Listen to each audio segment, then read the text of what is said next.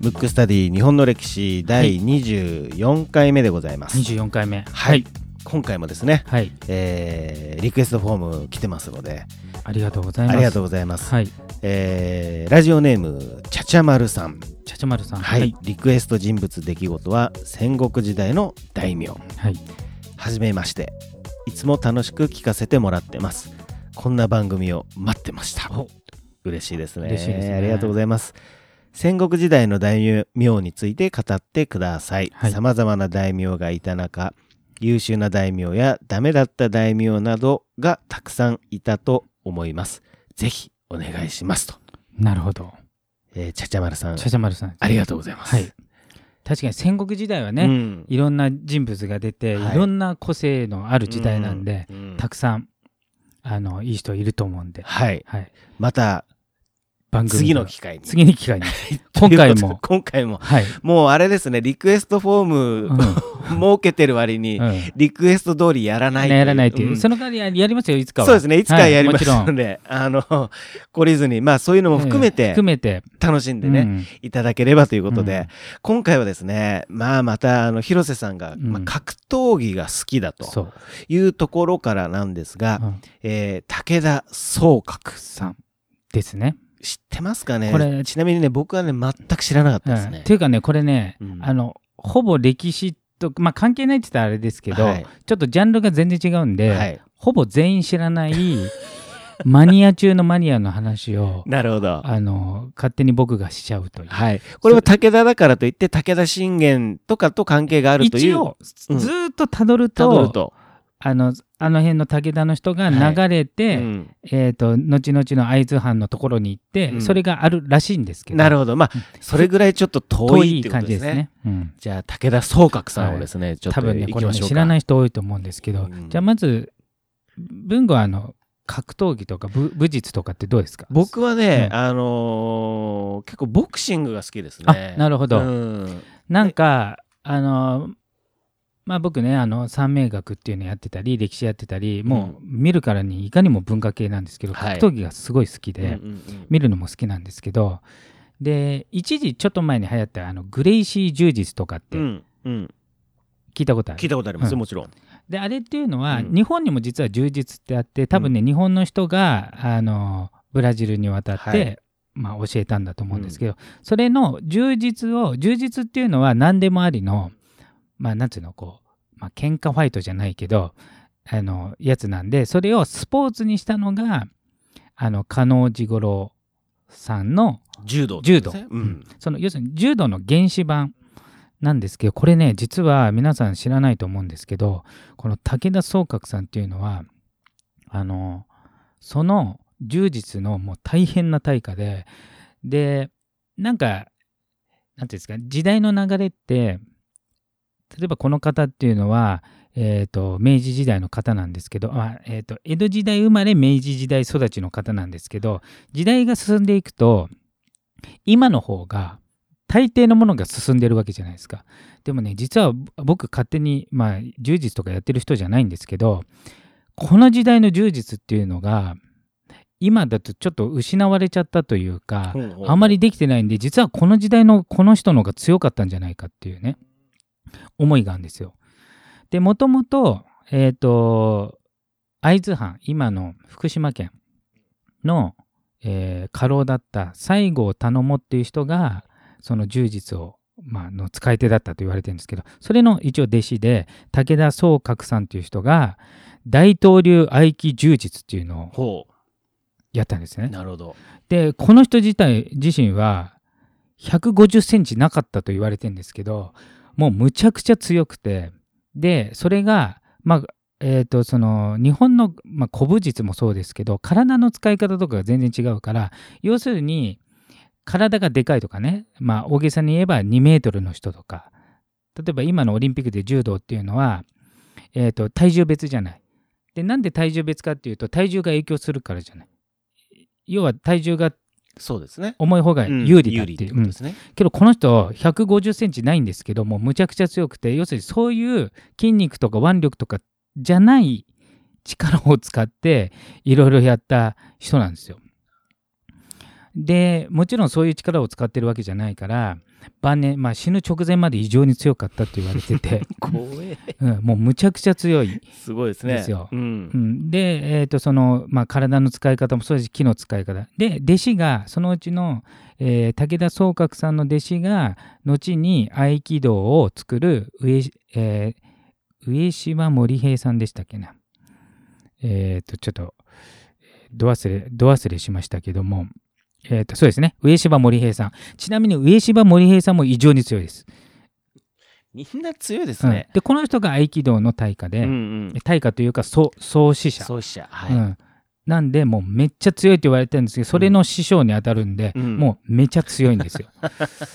怖えうん。でだから当然まあいろいろねい。伝説化しちゃってんで、当然嘘も入ってると思うんですけど、うん。僕ね本当の部分も大きいと思うんでもし今ってまあ僕もちろん柔道とか部外者ですけど今ってどっちかというと筋肉をムキムキにして、はいはい。なんかまあ力勝負で勝つみたいな、まあ違う部分ももちろんあるのかもしれないですけどでもこの人たちが使ってたやり方っていうのがちょっと失われちゃってんじゃないかなと思ってで一応、えー、と昭和の半ばぐらいまで生きてらっしゃったんで昔の映像が残ってたりするんですけどもうでかいやつをポンポン投げちゃったりじじいになってもすんごい強いんですよ。うん、でその中の一人その、えー武田宗覚さんが一番なんていうんですか、まあ、大元。でそれの弟子にあたる上島森平さんが合気道を作りもう一人兄弟弟子の人で佐川さんっていう人がいるんですけどもうこの人もむちゃくちゃ強くて えっとねみんな強いですね。透明な力とかいう本透明な力かそういう名前だと思うんですよまあそういう本出されてるんですけどとにかくなんていうの今じゃその再現できないような 力の強さなんか力の、えー体の作用反作用とか使ったり要するに筋肉とか腕力じゃない力を使って鍛え上げるで80とかになってもめっちゃ強いんですよ。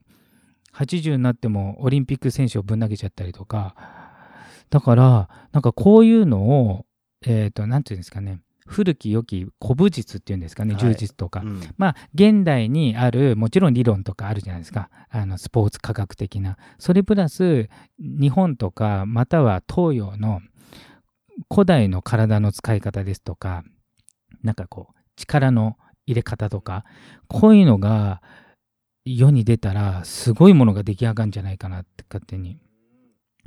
その代わり当然その人たち本とか書かないんでなんていうの体感で学ぶっていうかなので再現できないんですよね。と言われて。なんであの人たちあんな強かったんだろうみたいな。で確かにグレイシー柔術って異常に強いじゃないですか。強いですね。多分あの人なんかの比じゃない強さだと思うね。ヒクソン・グレイシーが400勝無敗だっていう話ですよね。400戦無敗みたいな。そう。で、えー当然まあ合気道とか柔術っていうのはまあブラジルもそうですけどやっぱりなんかちょっと日本とか東洋の神秘的な感じなんでヨーロッパとかに渡ってヨーロッパにも影響を与えてたりするんで意外とね合気道とか、まあ、有名なのは柔道は日本の柔道人口を超えてるんだよねフランスが、うんそうですね。あのうん。めっちゃ強くなったりとか、ね。うん。うん、なのでちょっと歴史に埋もれちゃってるんですけどこういう柔術とか、まあ、日本の古武術と言われてる、えー今のスポーツ界とは違う体の使い方みたいなのってちょっと誰かがこうふ復活というかそれを何現代流に科学の力でちょっと解明してもらいたいなと思って。なるほどですね。うん。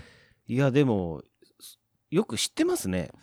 そうたまたまね好きでなんかねこの方の伝記の本読んだことあるんですよ。ああの武田宗宗覚さんの。うん、でその流れで弟子の上島森平さん。あこれね合気道の創始者だからこっちの方の方が有名だと思うんですけど、うん、あのとにかく異常強すぎてあのもう話にならないぐらいの強さなんで。ということは人間にはもともととんでもない力というかだから筋肉とかじゃない力があるんじゃないかっていうね。うん。まあ合気道とかって、うん。そうですもんね、うん。いわゆるなんなんなん気を動かすってんですか？僕そうですね。やったことないまあ、あとかられですけどね。相手のね力を利用してやったりとか要するに自分がこう鍛えるとかではなうん。い使い方みたいなのが、まあそうだよな。柔道だって、ね、それこそ重欲うん豪を豪を制するとかってありますからね。それのねまあ大元ですよね。大元なんで。だ重力どころか150センチ満たない人が大男を投げ飛ばすわけなんで、まあ、昔のエピソードで、まあ、本当か嘘か分かりませんけど、まあ、当時ね、えー、と明治時代なんであんまりこうピストルとかがない時代に武田総覚さんが、まあ、ヤクザ者に絡まれてでちっちゃいから140センチ台なんで、まあ、向こうは因縁つけでやったらあの事務所ごと十何人壊滅一人でしたとか。へ まあ要するに包丁とかの時代なんで刃物の時代え。なんで、うん。まあ近いってことですそね。う接近戦だったらもう異常に強いんで、ううん。んそういうのが残ってたりとか。へ意外とねこれ歴史に埋もれえたうん。人なんですけど、ん。こういう、まあえー武田総覚さんとか上島森平さんとか、まあ、興味ある方は、まあ、いろんな本とか出てますので電気みたいな読まれるといいんじゃないかなと。なるほど。はいいやーまあ日本のこの番組っぽいですね。うんムックスタディ日本の歴史。もうマニア中のマニアですよそうですね。誰も知らないい。話ですただねやっぱりその今でいうブルブラジルの方の柔術とか、まあ、はい柔道もそうでしょうし、はい合気道とかも、ん結局この武田総覚さんがうんまあボスみたいなうんうん。ところからどんどんこう、そうそうですね。ね。まあもちろんその柔術はいろんな流派があってその中でその大東流のやつが多分最も有名だと思うんですけど、まあ、そそれの一部が柔道なり合気道なりみたいな感じで。なんかその例えば幕末の時とうか、ん。あのよくありますよね。えっ、と、剣の、うんうん、はいはいはい。えっ、と例えばなんとか流。あ北進一刀流とかね。そうそうそうそうそう。そういう。多分ねそういうのも含まれると思そううんでですよね。今には伝わってないうん。ちょっと力の入れ方とか、うん。体の使い方とかあったと思うんですよ。うんうん。あとね前リクエストでなんか、えー、と宮本武蔵のことやって。すね、うん。ですごいのがあの宮本武蔵っているじゃないですか。いきなりもう宮本武蔵に変わっちゃいますけど宮本武蔵って、まあ、もちろん剣豪でむちゃくちゃ強いんですけど最後に行き着いた境地って何か分かる？いやーなんすか？何もしないとかですか？そう。無刀流なの。だから剣豪なのに最後刀使わないってところに行っちゃうんで。なるほど、だからす刀なんてなしで相手を要するに、まあうん。ある意味制御できるというか、んんんうんだからやっぱそういうまあそれが気の使い方なのかちょっと分かりませんけれどもなんか行き着くとこそうなのかな。とかあと幕末の志士でいうと、まあ、坂本龍馬とか、ね、実は後々の木戸孝允桂心も剣がめちゃくちゃ強かったのにほぼ剣じゃなくて政治家として体制したり要するに剣を使わないわけじゃないですか達人が。なんかそこがなかなかいいなと。なるほど。なんかあれですね、もしかしたらその僕らは歴史の一場面しか、うん。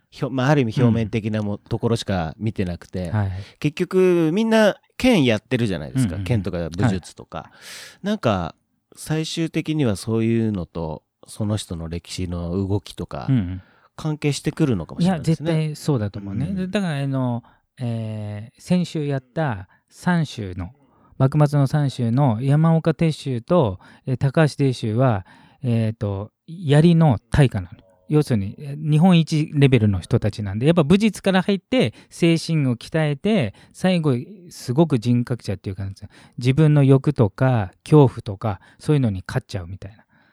うん。あそうだよな。まあなんとか流ってよく聞きますもんね、うん。龍馬伝よく見てた人とかはねそれこそ北進一刀流とかっていうのはあのー高えー高橋一慶さんだっけな、うんうんうん。うん。あのー坂本くんっつって。やってましたよね。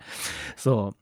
いやーなるほどね。だから昔の方が、うん。もしかしたらこう精神鍛錬とか、うん。体の使い方とか気の使い方っていうのは、うん。実は科学してた可能性はあるのかなと思いますね。なるほどですね、はなんかそういうのがね残っていればね、うん。ちょっとまた面白いですね。そうですね。だから意外と現代スポーツにもそういうのをまあ取り入れて、うん、もしかしたら今後ね、いろいろ変わっていくのかもしれないですね。うん、うん、いやちょっとそんな感じでした。まあ今回はね、ちょっと毛色が違ったかもしれませんけども、うんはい、なんとなく戻ってきた感が。あり,ますね。はい、えー、次回はね、ちょっとリクエストをやろうかなと思いますね。すねはい、はい、えー、今回のテーマはですね、えー、武田総角さんでした。